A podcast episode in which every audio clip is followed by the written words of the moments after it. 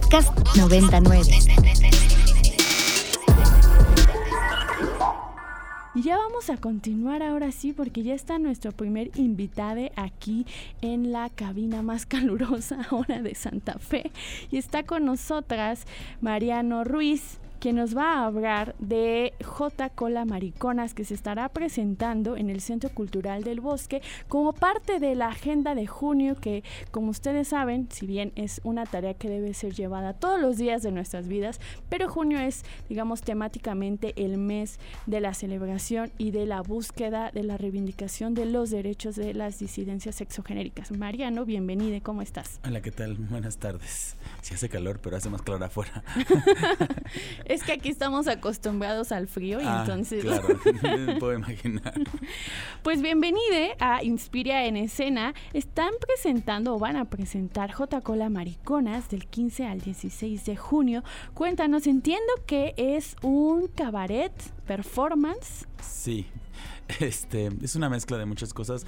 Yo diría, eh, a lo mejor para la gente que no entiende el concepto del cabaret y el concepto del performance, yo diría que es más bien como un espectáculo em, inmersivo, donde la gente puede em, cambiar la idea de que el teatro nada más tiene que ser eh, una persona sentada en una butaca y otra persona eh, haciendo algo en el escenario, sino que esto va a ser un espectáculo más cercano a la idea del performance, donde, em, donde el, público es parte de una, un falso museo, de una, una falsa inauguración de una, de una mm, galería, eh, y, se, y se entremezclan esas historias basadas en el libro de afectos y disidencias sexuales J. Cola, Mariconas en Avia Ayala, que es de donde saqué toda esta inspiración para hacer el espectáculo. Eh, y se toman el temas de cabaret con romper la cuarta pared, con el humor, con hablar de temas disidentes, hablar de temas sociales a partir de las artes escénicas. Súper. Algo que eh, me interesa muchísimo es que nos puedas explicar a quienes nos están escuchando, que tal vez como tú bien mencionas, no están tan acostumbrados a estos términos, ¿cómo podemos entender el cabaret? Mira, hay, es, una, es un término complejo, a mi parecer.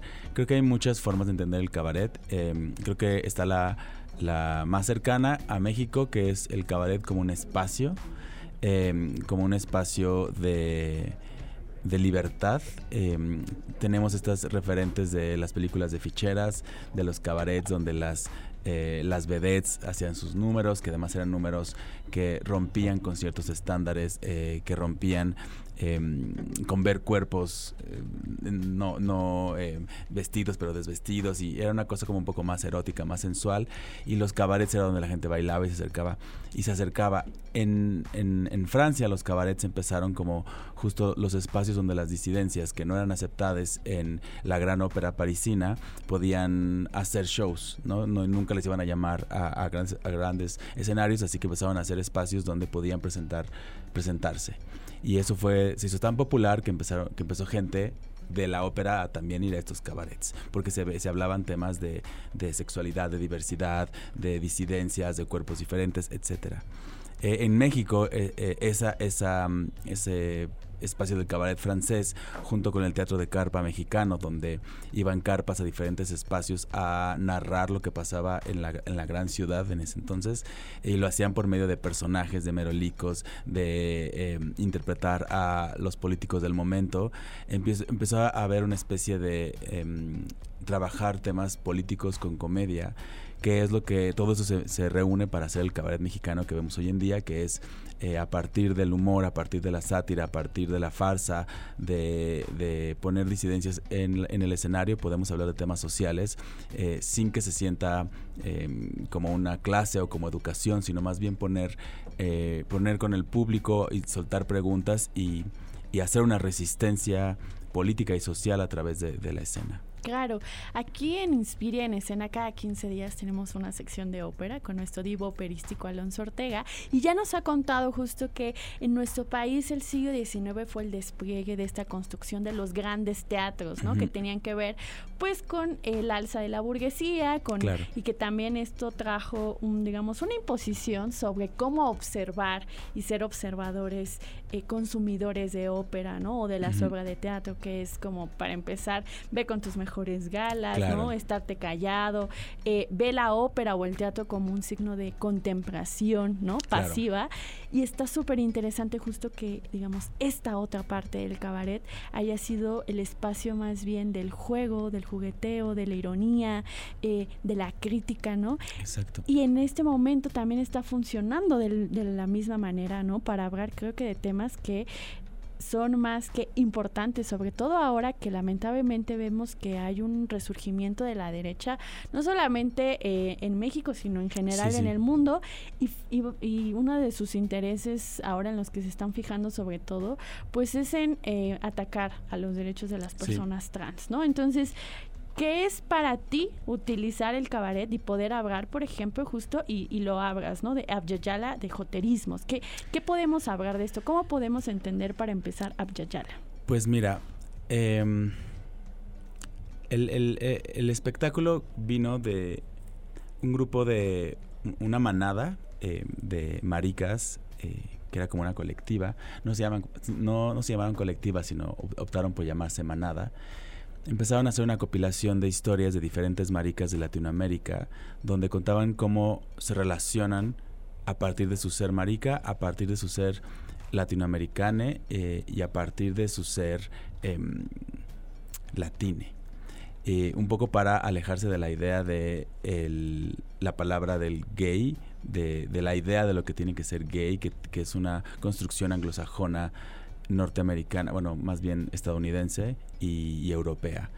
Y entonces a partir de esto hacen esa compilación, deciden nombrar al, libro J. Cola Mariconas en Avia Yala, porque J. Cola Mariconas son palabras que se usan para describir originalmente despectivamente a las personas maricas y ahora se retoman para nombrarse y para empoderarse. Y Avia Yala es el nombre que Latinoamérica tenía antes eh, con los pueblos originarios, era, era el territorio de Avia Yala.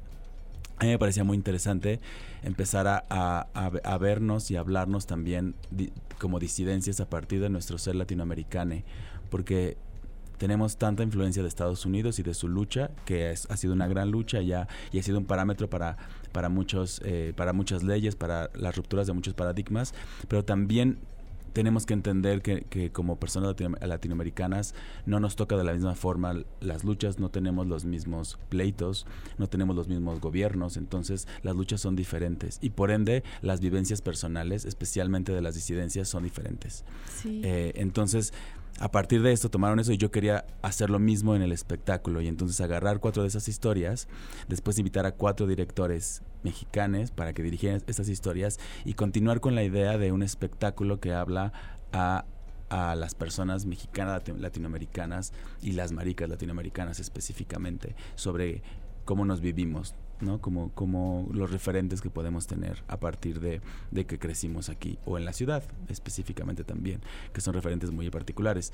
Digo, no sé si te pase a ti, pero si tú eh, convives con un grupo de personas de disidencia, hay referentes muy claros que tienen que ver con la ciudad, ¿no? Hay canciones, hay grupos, hay espacios, hay formas de hablar que solo pasa con esos grupos de disidencias. Y si tú vas y vas a Yucatán, también hay, hay eso, ¿no? Y, me parece eso muy interesante y me parece que además es un espacio de seguridad para muchas disidencias tener estos lugares donde puedes tener códigos que te hacen sentir eh, viste, porque muchas veces en la vida eh, se, te, se te negó eso.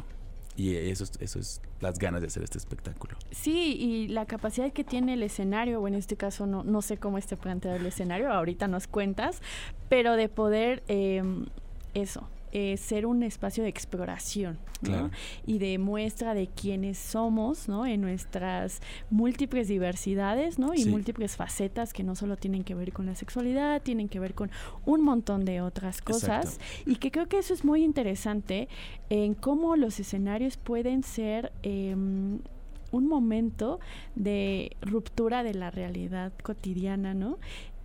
Y a la vez cuando rompen la realidad cotidiana nos permiten ver que la afuera puede ser diferente. Sí, em, es muy interesante lo que pasa sobre la escena. A mí siempre me ha interesado mucho romper con la idea de, de los paradigmas y me parece que justo esto que mencionabas de que nos llegó toda esta ola francesa de cómo se debía ver el teatro o la ópera o las artes escénicas em, especialmente se tenían que ver desde una sensación de dinero y de poder. Em, nos quedamos con esa idea de que para ir al teatro o, a la danza o a la ópera hay que ir en cierto estado. Y yo creo que eso es ir en contra, o, más bien ha nublado mucho de, de la otra parte del teatro mexicano que tiene que ver con el teatro religioso, con el teatro de fiesta, con las pastorelas, donde el teatro se usaba como fiesta, como unión.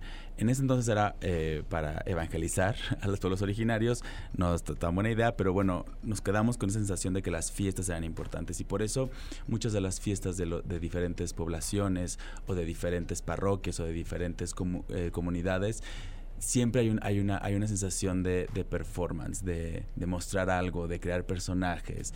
Eh, y eso me parece que, que es más cercano a cómo disfrutamos el teatro o las artes escénicas, desde una sensación horizontal y no una sensación donde yo nada más me siento y lo veo y no digo nada, pero puedo, más bien puedo reaccionar, puedo decir, puedo preguntar, puedo moverme, puedo ir, puedo salirme, puedo gritar, puedo tomar, puedo comer. Eso me parece que es más cercano a, a quienes somos como, como comunidad mexicana y me, me, interesa más retomar esa idea de, de, las artes escénicas. Y por eso hacemos J-Cola Maricona desde un espacio diferente. Pues seguimos hablando con Mariano Ruiz del el montaje J-Cola Mariconas en Abyayala. Para ya ir cerrando, Mariano, cuéntanos algunas de estas historias que podemos ver. ¿De qué tratan? Pues mira, son cuatro historias que están... Eh, como arropadas entre esta idea de un falso museo o una falsa un falso museo casa casa hogar como el museo de Frida Kahlo o, el de el de León Trotsky. En este caso vamos a hacer un museo a Nancy Cárdenas que es eh, una gran fue una gran directora mexicana lesbiana que además impulsó em, que se hablara de temas LGBT en el teatro y en general en la política. Em, y las cuatro historias es una historia explica lo que es ser un chacal lo que es la definición de chacal dentro de una comunidad eh, marica, específicamente de una comunidad em, de, Guanajuato. Otra eh, es una historia chilena de de enamorarte de alguien y que esa persona te deje y luego conocer a alguien por Grinder y, no saber qué hacer y tener un vacío existencial y emocional eh, y encontrártelo después en el antro y querer gritarle y besarle y después no y después decir no que, además me parece que sí podemos, podemos conectar mucho pero pero esta cosa de encontrarse a alguien en el antro gay es a mí, a mi referente y a, mis compañeros maricas siempre ha sido algo muy cercano. Entonces me, me divierte mucho.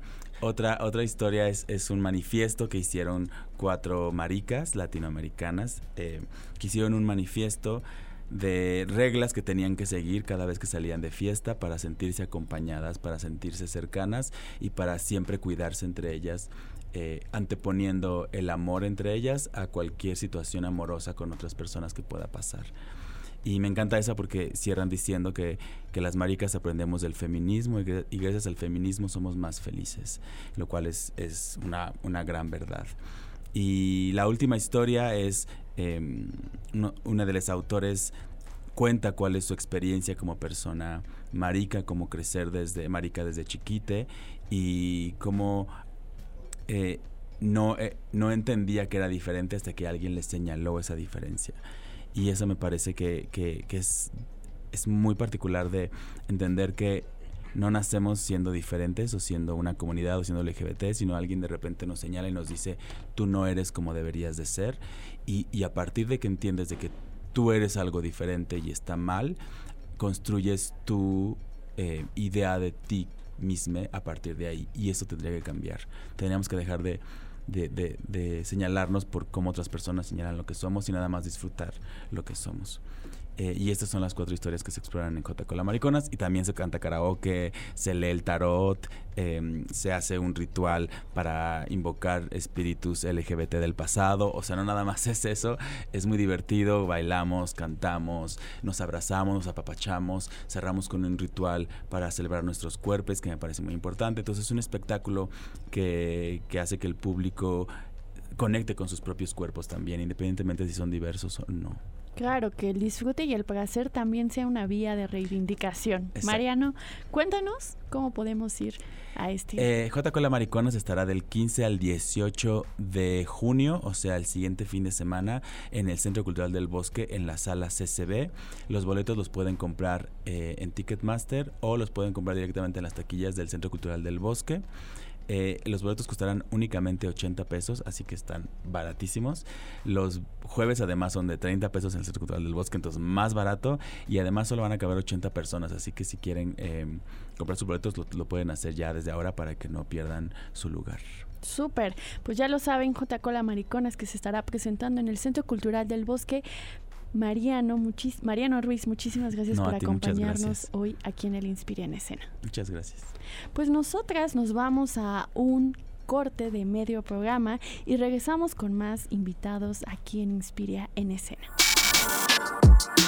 Para más contenidos como este, descarga nuestra aplicación disponible para Android y iOS o visita ibero909.fm.